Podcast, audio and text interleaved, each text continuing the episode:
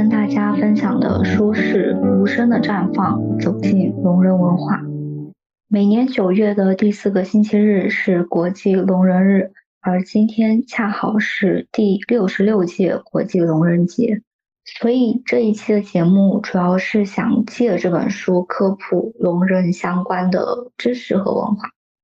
首先介绍一下我是怎么接触到这个聋人文化的呢？其实我最早接触是因为我研一的时候，嗯，上了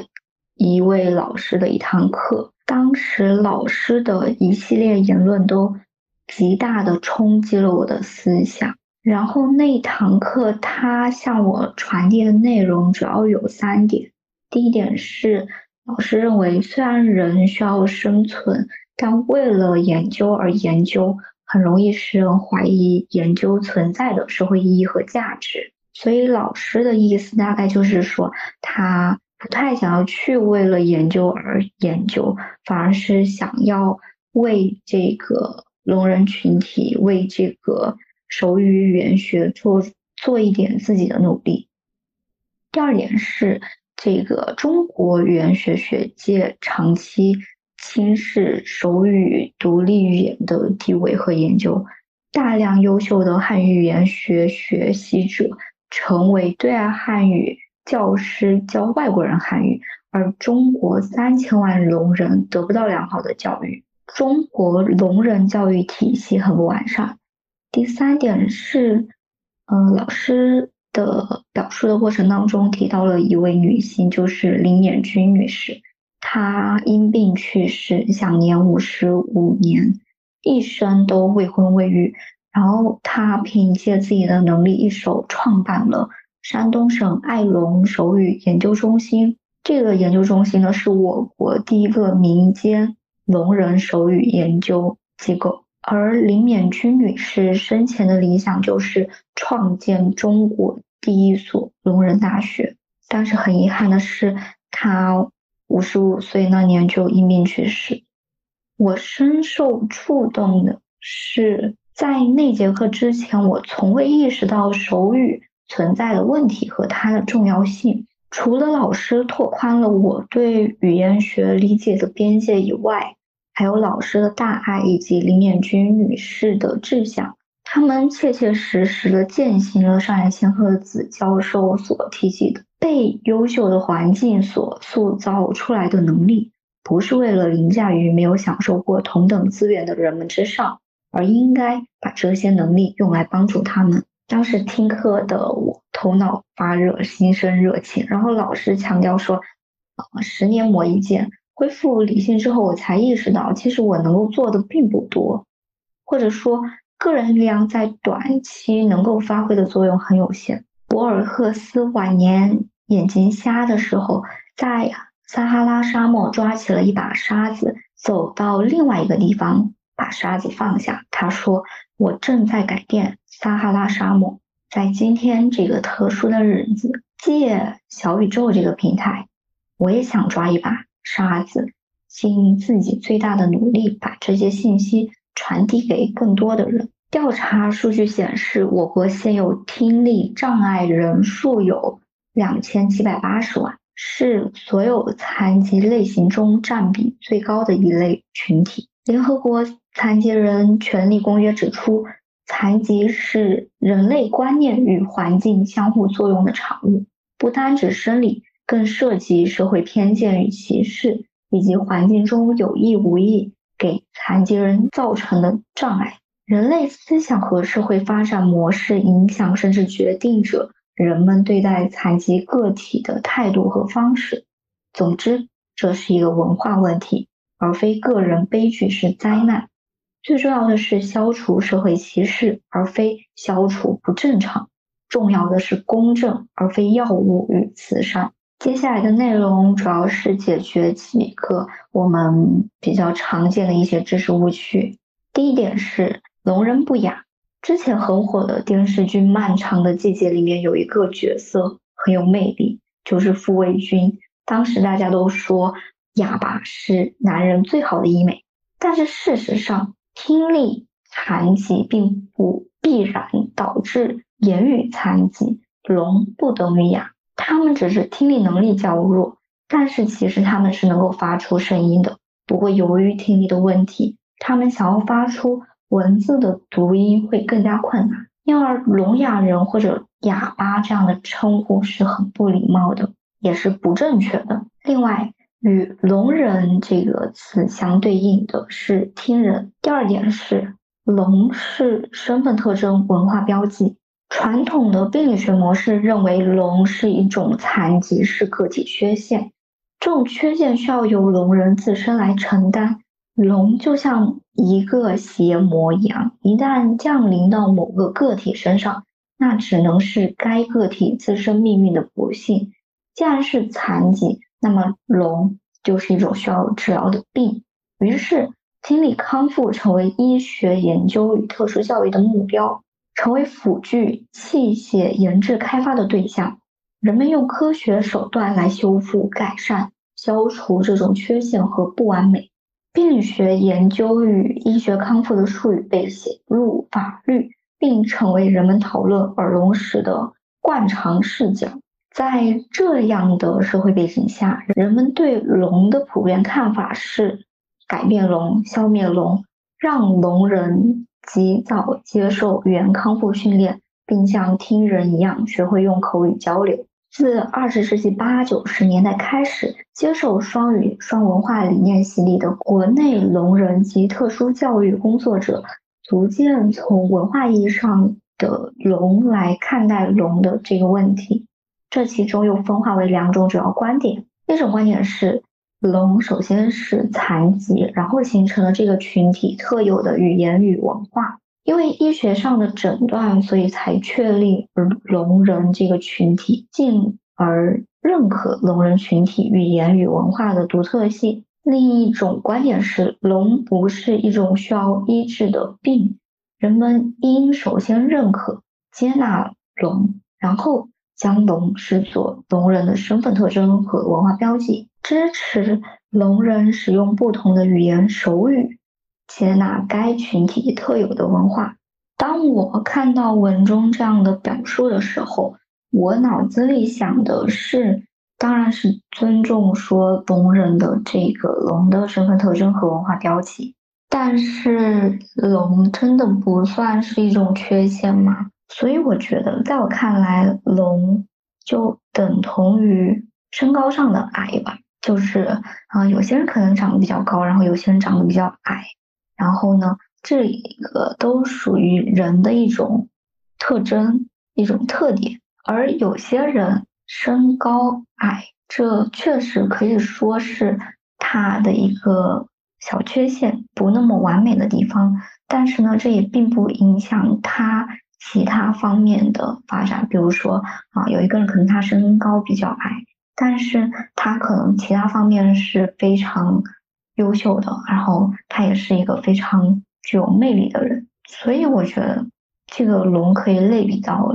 这个身高矮小来看待，就是我们尊重他是一种身份特征，不把这个特征过分放大，而是平等的看待每一个人的特征。文中也写到，除了听聋人什么都能做到，比如书中介绍的。聋人女画家石小慧、咖啡师张龙、扇面工艺师应磊、创业者陈汉俊、邱浩海、女博士郑璇、手语姐姐毛董来。虽然他们是聋人，但是他们也能够跟大多数的听人一样，去在这个社会上找到自己的位置，从事。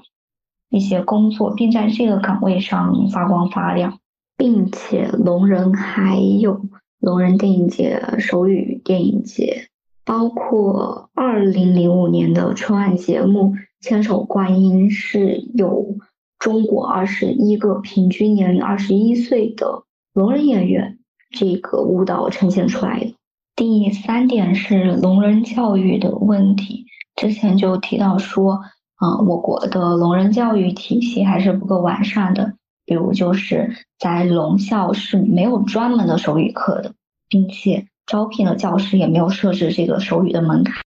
也没有手语考核体系和认证制度，并且在历史发展的某一时期，这个聋教育中是禁止聋人使用手语，比如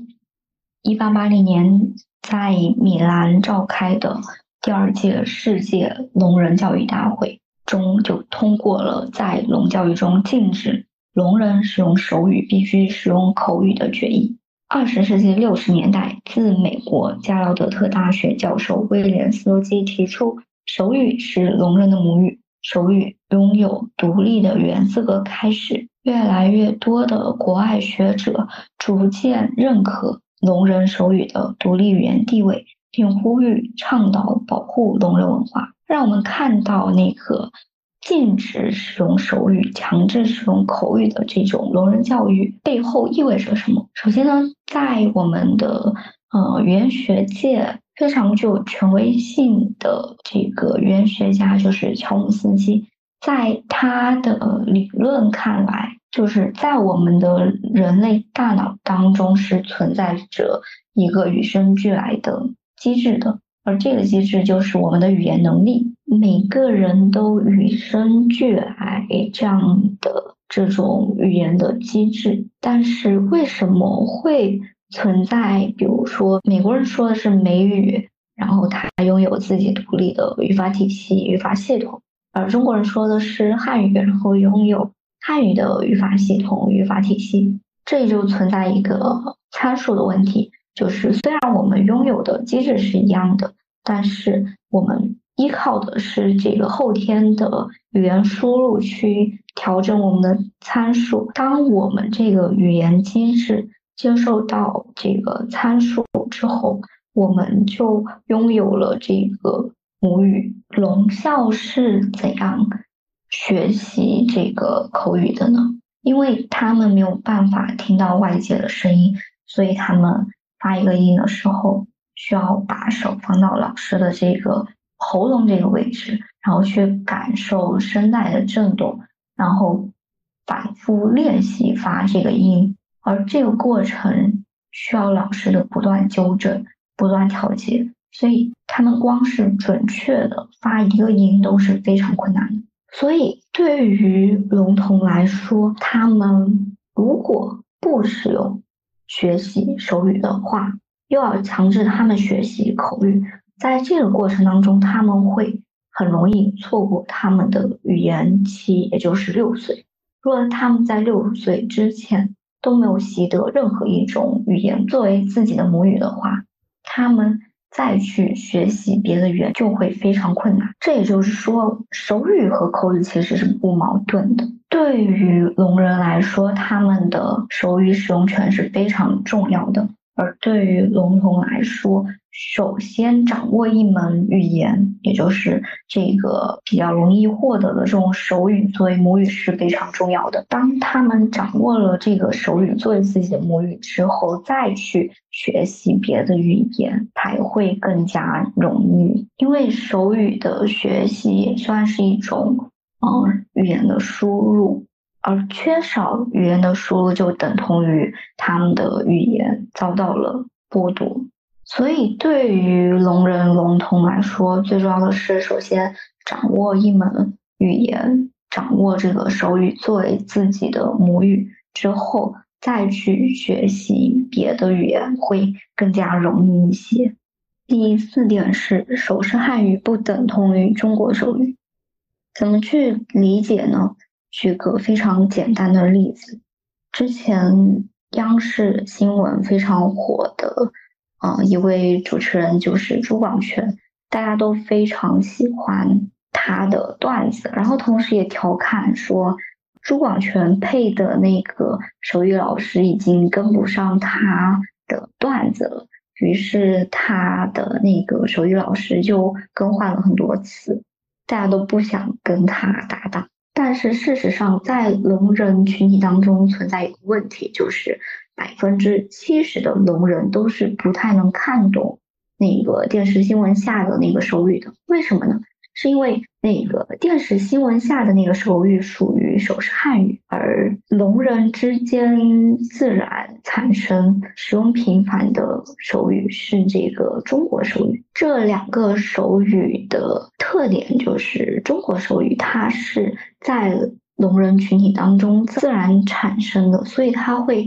更加灵活和生动有趣。而手势汉语呢，则是一个字。对一个手势，所以这样的表现形式就会非常的生硬且让人难以理解。除此之外呢，非常有趣的一个点就是，其实我们的手语作为一门独立的语言，也是存在方言和语种的差异的。就是比如说，啊，北京的手语和上海的手语是不一样的。而中国的手语和美国的手语也是不一样的。第五点呢是人工耳蜗和助听器的问题。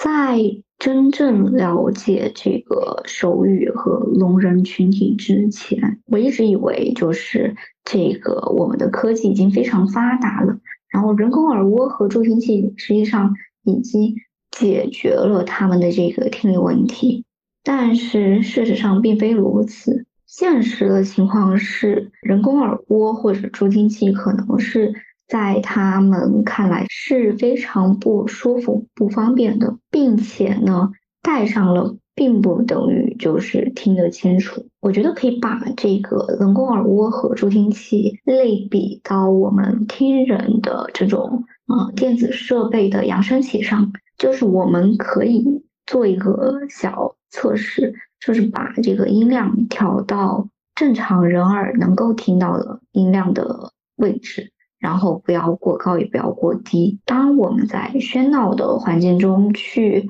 呃看一些视频、听一些音乐的时候，很显然我们是不一定能够听清的。所以，这个人工耳蜗和和助听器对于聋人来说也是如此，可能是能够帮助他们听到声音。但是呢，这种听到不等于就是能够听得非常清楚，并且呢，这一部分开销对于一些普通家庭来说还是比较昂贵的。最后一点就是非常有意思的一个小点，就是如何提醒聋人以便引起聋人的注意呢？其实最好的方法是轻拍他的肩膀或者手臂，可如果他距离你比较远的话，你可以向他挥手示意，如果还没引起他的注意，你挥手的动作幅度可以大一点。如果他的旁边有其他人，你也可以请其他人帮忙来招呼他。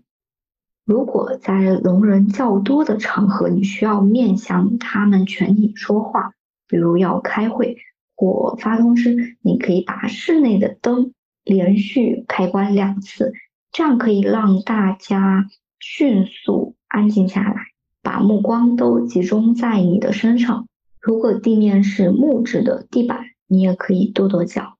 通过震动来引起他们的注意。这一本书呢，其实是国内第一本聋人文化的立方书。今天也是想要借这一本书达到一个科普的效果。在一席上可以看到，嗯，郑玄作为一席的。第九百六十二位讲者的一个更加详细的科普视频，大家有兴趣的话可以去看一下。我一直有一个问题，就是我们作为普通人要如何面对这个聋人群体、聋人文化呢？我觉得，首先最重要的是要明白几个问题。比如聋人其实是不雅的，然后我们应该叫他聋人，而不要带上这个雅这个字。其次呢，就是可以将这个龙看成身高上的矮，就是他们都是呃，可能算是我们人个人当中嗯比较不够完美的地方，但是呢，他也不。啊，完全决定这个人的发展走向，或者是这个人的本质本性，就是即使他存在不完美的这个特征，但是他也能够呃，在这个社会上跟绝大多数的人跟所有的人一样的去发挥自己的特长，然后在这个社会上立足。最最最重要的一点就是，我们要消除的是歧视，而不是差异。所以需要大家更多的呃理解和包容，一起努力让这个社会变得更好。嗯，如果你觉得这期呃播客有用的话，你也可以把它分享给身边更多的人。这期播客到这儿就结束了，希望在评论区看到你的留言。我们下期再见，拜拜。